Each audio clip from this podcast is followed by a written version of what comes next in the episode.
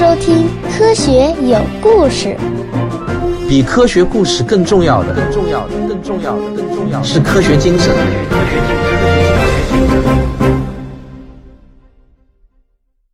本期节目选自我的免费专辑《科学有故事》中的听众问答。听众不知凡几问了一个问题，他问：光速到底是一个近似值还是一个精确值呢？我觉得通过回答这个问题，可以引出很多深度的知识和观念，非常值得深入回答。大多数普通人的第一感觉啊，可能会觉得这个问题很简单嘛，光速应该是一个近似值啊。我们日常生活中说某一个东西多少长，某个车跑得多少快，那肯定是一个近似值嘛。哪怕能够测量到小数点的后面第十位，那也不代表就没有小数点后面第十一位的值了嘛。速度这东西怎么可能是一个百分百精确的值呢？这个想法是很正常的。我们在日常生活中，在任何场合下见到的对某一运动速度的数值，可以说啊，无一例外都是近似值。这是由测量必然产生误差的本质决定的，但是光速却是一个例外。如果你在某个地方看到光速写的是二十九万九千七百九十二点四五八千米每秒，那么这个数值就是一个百分之一百的精确值。可能你会感到惊讶，科学家们凭什么说这个数值是百分之一百的精确值呢？不是说任何测量都不可避免产生误差吗？要理解这个事情啊。我不得不先简单说一下人类对光速测量和认识的历史。第一个在实验室中测量出光速的人是法国人菲索，他用的方法就是非常著名的齿轮测量法。我在《时间的形状》这本书中呢有详细的描述，他当时测量出来的数值大约是三十一点五万千米每秒。速度的概念依赖于另外两个度量单位，就是米和秒。在菲索测光速的那个时代。科学家们对于一米是多长的共识是这样的：一米就是经过巴黎的四分之一经线，也就是北极点到赤道总长度的一千万分之一。那根据这个定义啊，法国人用铂金做成了一个米圆器。当然，这个米圆器的长度不可能刚好就是定义的长度。这就是说啊，从定义到米圆器就产生了第一次系统误差。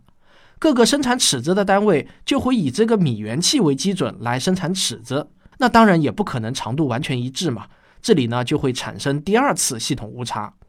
然后菲索再用尺子去测量眼睛到反射镜的距离，当然又会产生第三次测量误差。我们再来看看飞索那个时代对秒是怎么定义的。当时的定义是一秒就是一个平均太阳日的八万六千四百分之一。所有生产计时器的厂家呢，都根据这个定义去生产自己的计时器，那当然也会产生大小不一的第一次系统误差。再用这个已经有误差的计时器做各种测量，自然呢又会产生第二次测量误差。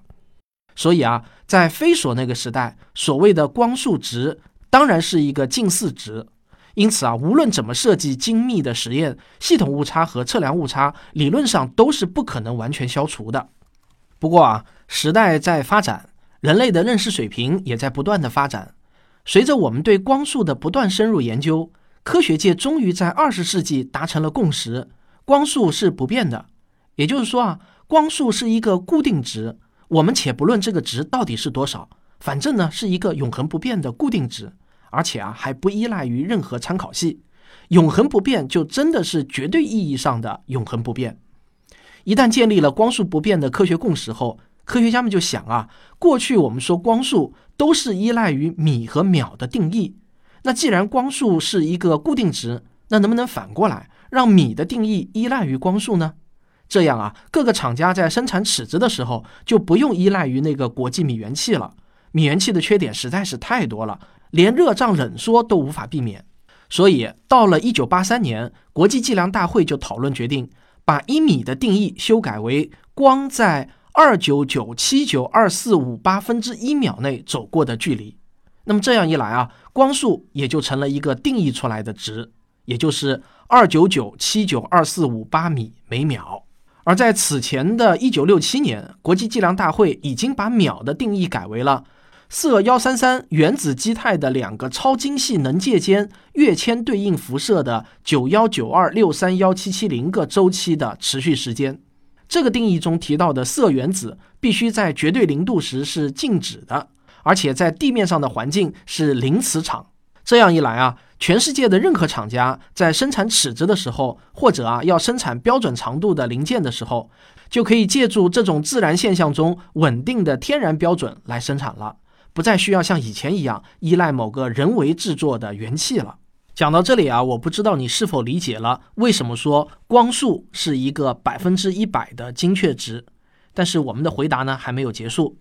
关于科学活动中用到的各种计量单位。我们深入了解一些其中的冷知识啊，会对于我们理解科学到底是什么有很大的帮助。在生活中，我们会遇到各种单位，比如米、秒、千克，还比如用来描述食物有多少热量的千焦耳、大卡，还有描述灯泡功率的瓦等等。实际上啊，虽然都是常见单位，但是在科学中，它们的地位是有差别的。有一些单位比另一些单位更加基本，比如说。焦耳就是物理学中表示能量、功或者热量的单位。在经典力学中呢，一焦耳的定义就等于施加一牛顿作用力经过一米距离所需要的能量。所以在经典力学中，多少焦耳也可以看成是多少牛顿米，就是牛顿和米之间啊有一个表示乘号的小圆点，表示牛顿乘以米。那一牛顿又是怎么定义的呢？它等于要使质量一千克的物体的加速度为一米每秒平方时所需要的力，所以啊，牛顿的单位又可以写成千克米每秒平方。那么，我们把牛顿的定义带入到刚才焦耳的单位中，就可以看到焦耳也可以看成是千克米平方每秒平方。好了，到了这一步啊，用到的单位就全部都是最最基本的单位了，不可能再往下拆分了。我上面所说的这些啊，在物理学中有一个很高大上的名称，叫做量纲分析。所谓的量纲呢，指的就是一个物理量是由哪些其他更基本的物理量组成的情况。通俗的讲啊，就是像我刚才说的那样，有一些单位可以转化成其他单位的组合。一九五四年有六个最基本的单位，一九七一年增加了一个摩尔，所以从一九七一年到现在，最最基本的物理量就一共只有七个。这七个基本物理量统称为国际单位，有哪些呢？有表示长度的米，表示质量的千克，表示时间的秒，表示电流强度的安培，表示温度的开尔文，表示发光强度的坎德拉和表示物质量的摩尔。就是这么七个基本单位啊，而其他我们在日常生活中所见到的所有单位，都可以转换成这七个最基本单位的算术组合。如果不能转换的话，就只能说明啊，那个单位还不是科学体系中的一员。那将来有没有可能增加新的国际单位呢？这个可能性当然是有的，但几乎可以肯定的说，国际单位的增加意味着重大的科学进展，绝对不是小事儿。另外，我想补充说明的是，这七个国际单位除了千克依然在用一百多年前的国际千克元器外，其他六个单位都已经用不依赖于任何人造物的基本自然现象来定义了。而千克也将在今年，也就是二零一八年十一月的国际计量大会上宣布最新定义。届时呢，会把千克的定义基于普朗克常数来定义。明年啊，国际间频率咨询委员会还将讨论对秒的重新定义问题。量纲分析在科学研究中是非常有用的，能够帮助科学家判断一个理论是否自洽。我记得啊，以前看过一个视频，在一个学术报告中呢，现场问答的时候，有一位听众就站起来大讲特讲自己的理论，然后台上的人啊就问了一句：“请问您刚才说的那个概念的量纲是什么？”然后啊，台下的人就当场愣住了，因为啊，他根本不知道什么叫量纲分析。那像这样的观众啊，基本上可以判定为没有受过最基础的科学训练，所以啊，也就不太可能做出什么有价值的科学发现。任何一个理论。如果想让大家承认是一个科学理论，那么在这个理论中提出的所有概念都必须是可测量的，不但是可测量的，还必须可以用最基本的七个国际单位或者它们的组合来表示。这是一个区分科学理论和非科学理论的标准，比去讨论可证伪性要更加具备操作性，概念也很清晰。难怪啊，著名的开尔文勋爵说过一段很武断的话，他说啊。如果你不能用测量数据说话，就请闭上你的嘴，因为你没有资格称自己是科学。因此呢，大家可以用这个标准来看待一下生活中经常会遇到的一些理论。那我就不再举例了，以免又引起某些从古人士的不悦啊。那我只想说一句话：一切无法测量的理论都是非科学。但是话讲到这里呢，今天的问答还没有结束。由测量问题还可以引出一个更深层次的观念问题。哲学家经常会讨论客观实在这个问题。唯心主义学派认为世间万物无非心生，佛说相由心生就是这个道理。如果把这些哲学理论套上一些现代科学的术语，就可以说我们所能感知到的一切都是我们大脑和神经系统的反应。所以啊，客观世界并不存在。我把哲学家对世界的思考称为抽象和思辨式的思考，在现代科学发展起来之前，也是非常有深度和知识含量的。如果没有学习过现代科学知识和科学思维的人，第一次听到哲学的各种流派和观点，也一定会觉得非常高明、非常智慧的。是的，我也承认他们是高明和智慧的，但这种高明和智慧是相对而言的，在智慧之上还有更智慧的。那么我下面要讲的就是以测量为基础来谈现代科学对客观世界的认识。我个人的浅见呢是觉得他的智慧在哲学之上。首先，我先介绍一下在测量科学中的三个概念。第一个叫客观真值，比如说啊，一个球，它有一个不依赖于测量而存在的实际质量、体积等等，这个呢就叫客观真值。第二个概念叫测量真值。我们用一个天平去测量一个小球的质量，理想状况下会有一个无限精确的读数，那么这个无限精确的值我们就叫做测量真值。你可以理解为微积分中那个可以被无限趋近的极值。第三个概念啊，就是测量值，它是我们实际测量出来的读数。那么这三个概念之间是什么样的关系呢？在量子力学发展起来之前，我们称为经典力学的时代，当时的科学家坚信一点。客观真值与测量真值是一致的，或者说啊是完全有可能一致的。一个小球的质量和体积，它的客观真值就摆在那里。随着技术水平的不断提高，测量真值可以无限趋近于客观真值，而测量值呢又是可以无限趋近于测量真值的。因此啊，这个世界是客观存在的，人类可以不断的逼近客观真相。因为经典力学研究的都是宏观物体，因此这么理解呢也是对的。但是啊，随着我们测量的物体越来越小，进入到量子世界后，我们发现啊，很多观念就被打破了。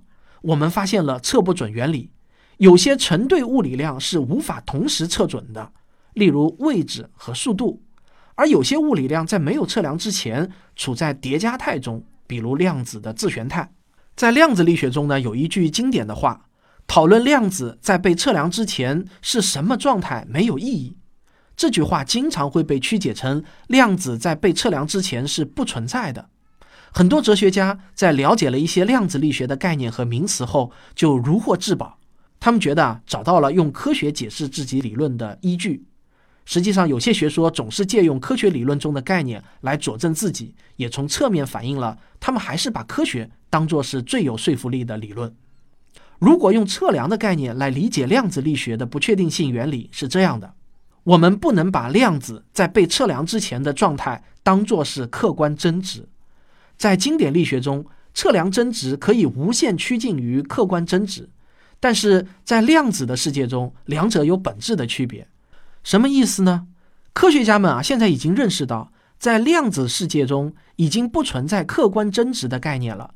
任何有关量子的物理量。它只有测量真值，没有客观真值，而测量真值是与测量方式相关的。用什么样的测量方式，就决定了什么样的测量真值。不同的测量方式有不同的测量真值。我们的测量主体与量子本身构成了一个整体，测量主体决定了测量结果。所以，量子在没有被测量之前，依然有测量真值的存在。而不是像有些哲学家以为的那样，它就不存在了。在我看来啊，这种认识比哲学或者佛学就更具有智慧，而且每一个概念都是清晰准确的，每一个结论也都有具体的实验基础，并且也是可以被证伪的。所以呢，它是可以被理解的，而不是只能去相信的。科学对世界的认识是受到测量能力的局限的，在测量的量程范围之外。就是科学所能认识的边界，但是啊，科学却可以不断的扩展这个边界。如果我们坚持科学对量程的扩展是无限的，那么我们也就可以坚持科学对世界的认识能力也是无限扩展的。假如量程是不能无限扩展的，那么我们也只能承认科学对世界的认识是有一个极值的。那到底有没有这个极值呢？用更酷一点的说法，就是人类的测量能力到底是一个数学中的无穷发散级数呢，还是一个无穷收敛级数呢？对不起啊，这个问题我也还没有答案。不知道你对此的观点是什么？欢迎留言告诉我。